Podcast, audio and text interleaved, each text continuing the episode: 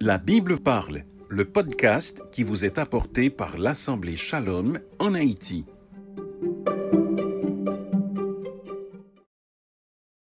Je vous invite ce matin à ouvrir vos Bibles en Genèse au chapitre 24. Nous allons commencer du premier au quatrième verset. Ensuite, nous irons au verset 10. Genèse chapitre 24, nous commençons du verset 1er au verset 4. Abraham était vieux, avancé en âge, et l'Éternel avait béni Abraham en toutes choses.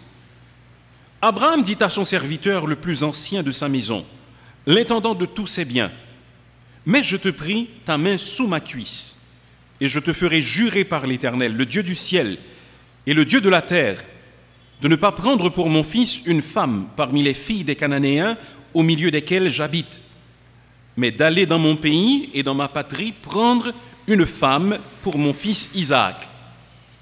Du verset 10 au verset 16.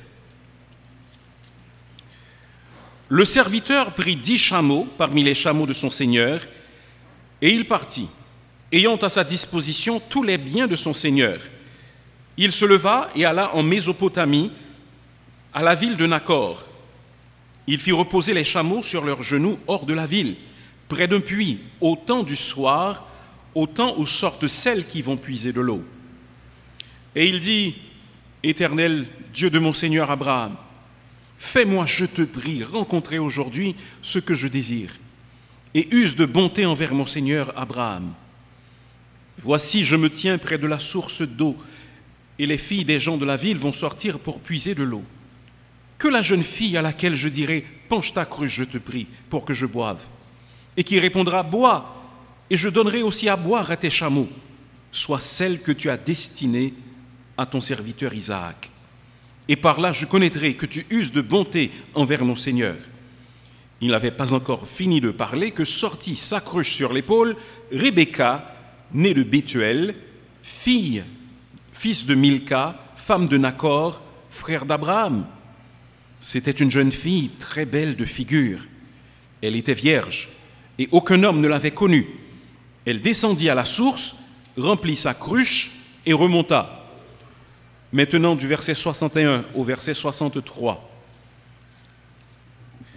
Rebecca se leva avec ses servantes, elles montèrent sur les chameaux et suivirent l'homme.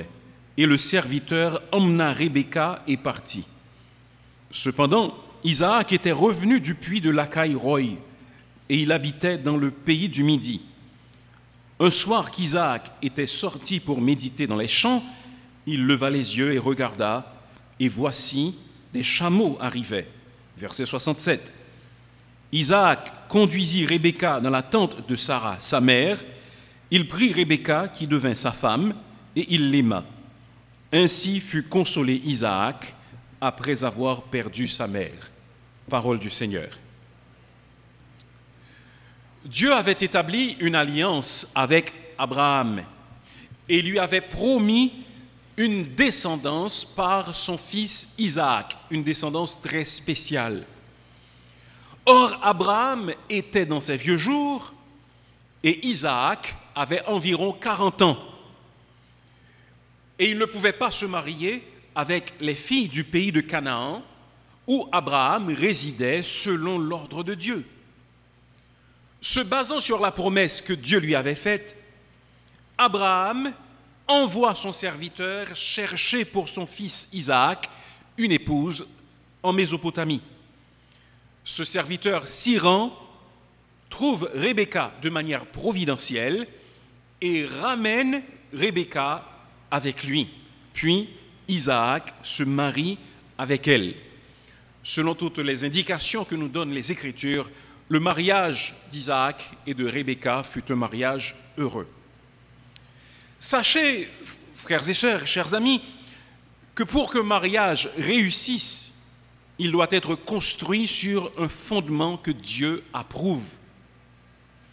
Les mariages réussis ne sont pas des hasards, mais ils sont en général planifiés et édifiés sur un fondement que Dieu lui-même approuve. Peut-être vous posez-vous ces questions aujourd'hui. Me marierai-je un jour? Si oui, avec qui? Mon mariage sera-t-il réussi? Beaucoup de jeunes se posent ces questions. Eh bien, ce récit que nous venons de lire, disons, nous venons d'en lire une partie parce que c'est très long, euh, ce récit est une école d'instruction pour les jeunes personnes qui pensent au mariage. Et permettez que j'en tire certains éléments qui nous permettent de comprendre pourquoi il y a eu ce succès dans le mariage d'Isaac et de Rebecca. Quels sont les éléments qui ont contribué au succès de, ce mariage et qui contribueront au succès du vôtre? Premièrement, il y a le fait que la volonté des parents est prise en compte. Premièrement, Abraham. Conformément à la culture de l'époque, le père prend l'initiative de chercher une épouse pour son fils. De même, du côté de Rebecca, euh, les parents jouent un rôle prépondérant. Lorsque nous lisons également en 1 Corinthiens chapitre 7, nous n'avons pas le temps de regarder ce passage, nous voyons également que ce sont les parents, en particulier le père, qui prend l'initiative pour que sa fille se marie. Notre temps et notre culture aujourd'hui sont différents, certes. Toutefois, la bénédiction, la direction des parents, surtout ceux qui connaissent l'Éternel, dans ce cas c'était Abraham. Abraham avait marché pendant de très longues années avec Dieu. Et nous également, nous devons faire attention à l'opinion et aux directives que nous donnent nos parents. Leur bénédiction est désirable au plus haut point. Et à moins que ce soit pour des raisons contraires à la parole de Dieu, que des parents s'opposent au mariage de leur enfant avec une personne quelconque, il faut prendre garde. Nos parents nous connaissent mieux que toute autre personne. Leur opinion ne peut donc pas être écarté d'un simple revers de main. Ils savent, ils ne savent peut-être pas comment bien exprimer leur désapprobation, mais gare à nous si nous fonçons malgré leur insatisfaction. Il serait mieux de demander à Dieu de changer leurs sentiments, ou encore, si ce n'est pas le cas, il faut être prêt à reconsidérer la volonté de Dieu. Pour qu'un mariage réussisse, disons-nous, il doit être construit sur un fondement que Dieu approuve. Premièrement, il faut que la volonté des parents soit prise en compte. En deuxième lieu, il faut que la foi des futurs mariés soit commune. Abraham insista pour que son serviteur ne prenne pas pour Isaac une femme cananéenne, une femme du pays dans lequel il habitait. Pourquoi? Sans doute plusieurs raisons, leurs coutumes étaient probablement différentes, mais par-dessus tout, les Cananéennes étaient idolâtres et ne connaissaient pas l'Éternel. Et c'est pour cela qu'Abraham a demandé à son serviteur d'aller dans sa patrie y chercher une épouse pour Isaac. Par contraste, justement, voici ce qui est arrivé à l'un des fils d'Isaac, à savoir Ésaü. Selon Genèse chapitre 26, Ésaü s'est marié avec deux filles, deux filles de Heth. Et ces filles furent un sujet d'amertume pour leurs parents. Et à la fin de Genèse chapitre 26 et au verset 47, nous entendons le soupir ou la désapprobation de Rebecca, qui dit que la vie Genèse chapitre 27, verset 46, Rebecca dit à Isaac, je suis dégoûté de la vie à cause des filles de Heth. Donc voilà le sentiment qu'avait inspiré à Rebecca les filles cananéennes avec lesquelles son fils Ésaü s'était marié. De même, mes amis, la parole de Dieu nous avertit en des termes très clairs, ne vous mettez pas avec les infidèles sous un joug étranger. Car quel rapport y a-t-il entre la justice et l'iniquité? Ou qu'y a-t-il de commun entre la lumière et les ténèbres? Quel accord y a-t-il entre Christ et Bélial? Ou quelle part a le fidèle avec l'infidèle? Quel rapport y a-t-il entre le temple de Dieu et les idoles? Selon 2 Corinthiens chapitre 6, versets 14 à 16. Ne tentez pas le Seigneur en prétendant que votre futur conjoint changera avec le temps. Beaucoup de personnes se sont engagées dans des mariages pensant que le conjoint va finir par recevoir le Seigneur Jésus-Christ. C'est peut-être vrai dans un cas sur dix. Cependant, en général, ce n'est pas ce qui arrive. Ne soyez pas insensés en pensant que vous pouvez vous marier avec n'importe qui et que cela finira par changer. Il y a un troisième principe sur lequel se fonde un mariage qui est réussi, à savoir des critères d'identification sont établis dans la prière. Nous avons vu donc premièrement que la volonté, l'opinion des parents est prise en compte, que la foi des futurs conjoints est commune. Troisièmement, eh bien, les critères d'identification sont établis dans la prière. Dans ce cas, puisque c'était le serviteur qui devait faire le choix, alors c'est lui qui a dû établir ces critères. Le serviteur, une fois arrivé à destination, nous n'avons pas lu cette partie du récit, mais nous pouvons regarder, euh, je pense que nous avons lu, donc euh, ne, ne vous en faites pas. Donc le serviteur arrivé à destination cherche la volonté de Dieu par la prière. Il prie le Seigneur. Et il ne prie pas de n'importe quelle manière. Il ne prie pas comme pour jouer à pile ou face, mais il met un critère bien défini devant le Seigneur. Seigneur, permet que la jeune fille à qui je demanderai de boire et qui voudra bien me donner à boire et qui donnera également à boire à tous mes chameaux, eh bien que ce soit cette jeune fille-là. Dans ce cas particulier, la réponse de Dieu est immédiate. Est-ce que nous ne sommes pas souvent coupables de chercher de nos propres forces l'être élu, celui que peut-être Dieu nous réserve? Avons-nous passé des moments significatifs dans la prière pour que Dieu nous éclaire? Remarquez que cette prière contient donc un critère. Il voulait que Dieu lui donne, lui indique quelque chose de bien précis. Lorsque vous avez des critères devant le Seigneur, cela est très utile. Vous devez les choisir selon ce que Dieu veut et selon qui vous êtes, selon ce que vous pensez que Dieu vous appelle à faire. Mais les critères mis devant Dieu vous aident de deux manières. Premièrement, cela vous aide à identifier la personne correcte et son corollaire, cela vous permet immédiatement de savoir si ce n'est pas quelqu'un. Et cela vous permet d'éviter de vous engager dans une relation qui va se mal se terminer quelques jours, quelques semaines ou peut-être quelques décennies plus tard. La parole de Dieu dit, confie-toi en l'Éternel de tout ton cœur et ne t'appuie pas sur ta sagesse. Reconnais-le dans toutes tes voies et il aplanira tes sentiers. Proverbe 3, versets 5 et 6. Et encore, recommande ton sort à l'Éternel, mets en lui ta confiance et il agira. Psaume 37, verset 5. Nous devons mettre devant le Seigneur des critères d'identification dans la prière. Pour que mariage réussisse, il doit être établi sur le fondement que Dieu approuve. La volonté des parents doit être prise en compte. La foi des futurs mariés doit être commune. Les critères euh, d'identification doivent être établis dans la prière. En quatrième lieu, les futurs conjoints doivent avoir la crainte de Dieu.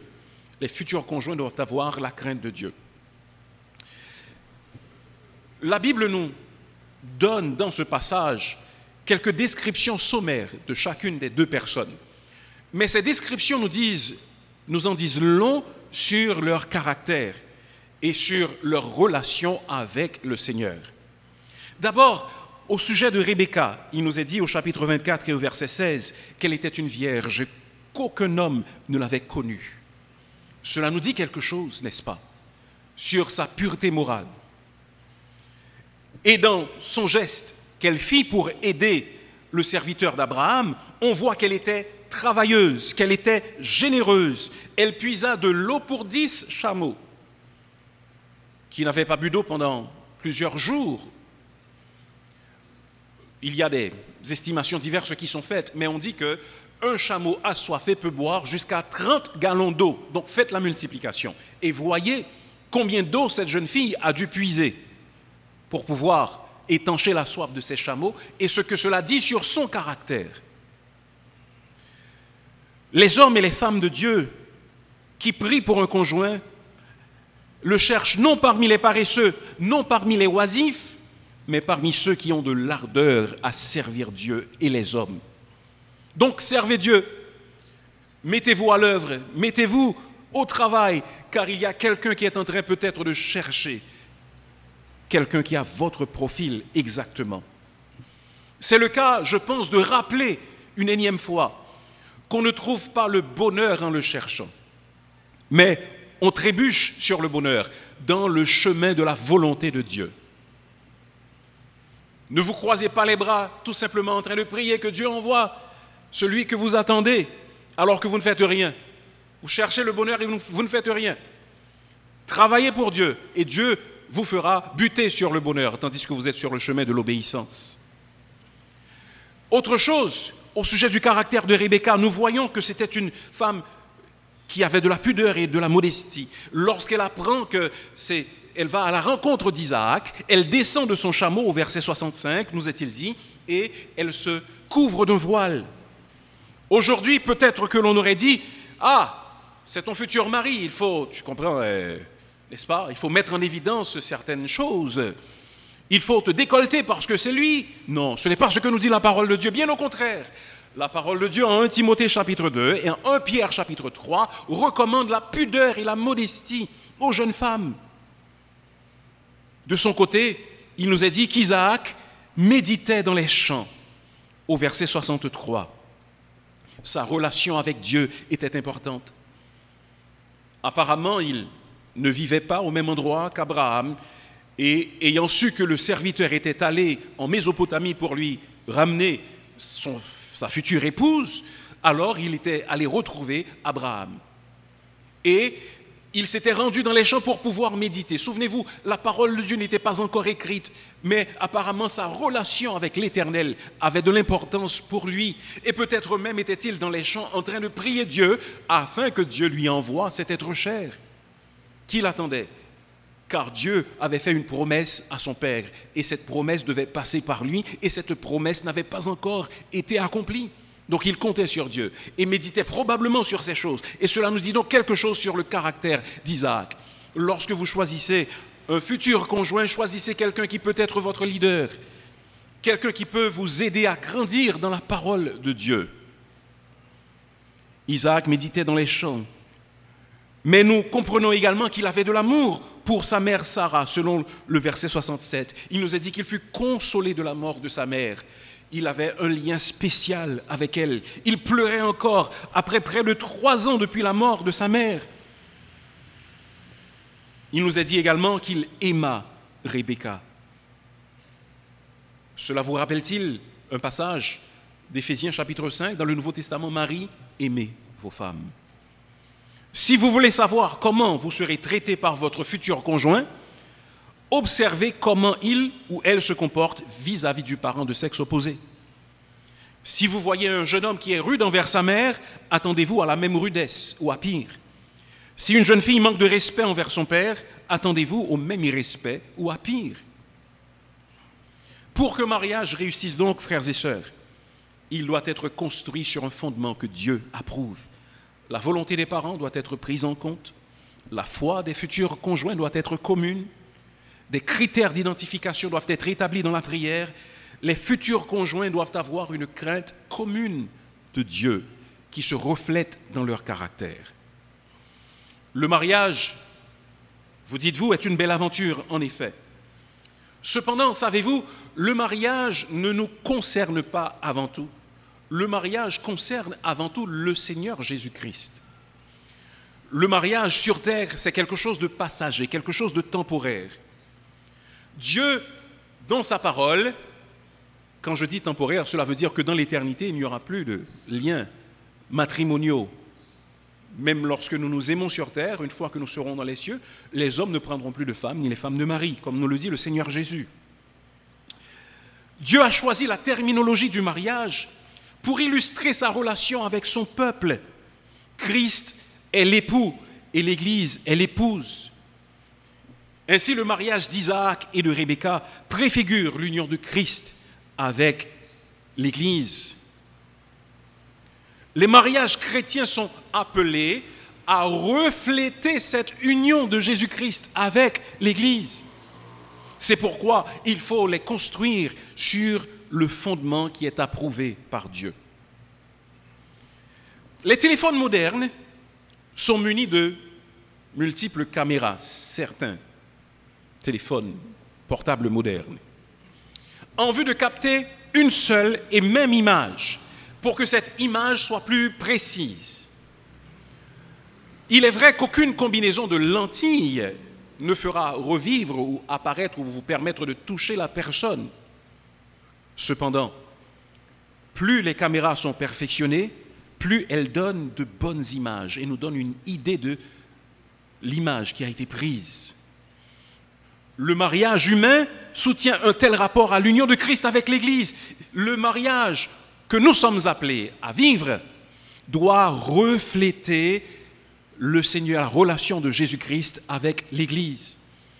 Nos mariages doivent être des caméras qui donnent une image, une vue sur l'union de Jésus-Christ avec l'Église. C'est pourquoi Dieu nous permet de nous marier, pas juste pour que nous puissions être heureux, mais également pour que nous puissions refléter cette réalité de l'union de Jésus avec l'Église. Permettez que j'utilise une autre analogie pour vous faire passer le message. Les maillots des athlètes populaires se vendent par centaines de milliers et rapportent gros au club auquel ils appartiennent, ces joueurs ou ces athlètes.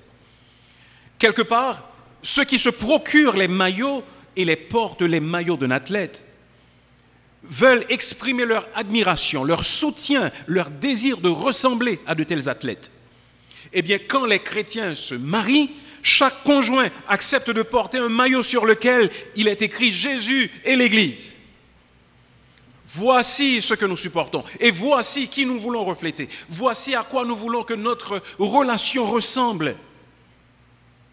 Et lorsque les autres regardent notre mariage, ils doivent pouvoir dire Ah, maintenant je comprends ce que la Bible veut dire quand elle déclare que Christ a aimé l'Église et s'est livré lui-même pour elle. Je le vois dans le mariage de Charles et Annie. Je le vois dans le mariage de Christian et Élisabeth. Voilà ce à quoi nous sommes appelés. Et si nous voulons que notre mariage soit un tel mariage qui reflète l'union de Jésus-Christ avec l'Église, alors il faut qu'il soit édifié sur un fondement que Dieu approuve. Pour ne pas avoir de larmes aux yeux quelques mois plus tard, après que vous aurez fait le choix final, que vous aurez décidé de vous marier, peut-être, évertuez-vous à bien établir vos conditions préalables et à édifier cette union sur une base, sur un fondement que Dieu lui-même approuve.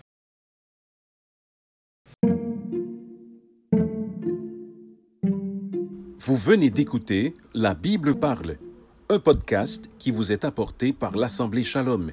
L'Assemblée Shalom est une église baptiste située en Haïti. Visitez notre site web au www.assembléchalom.org. À la prochaine.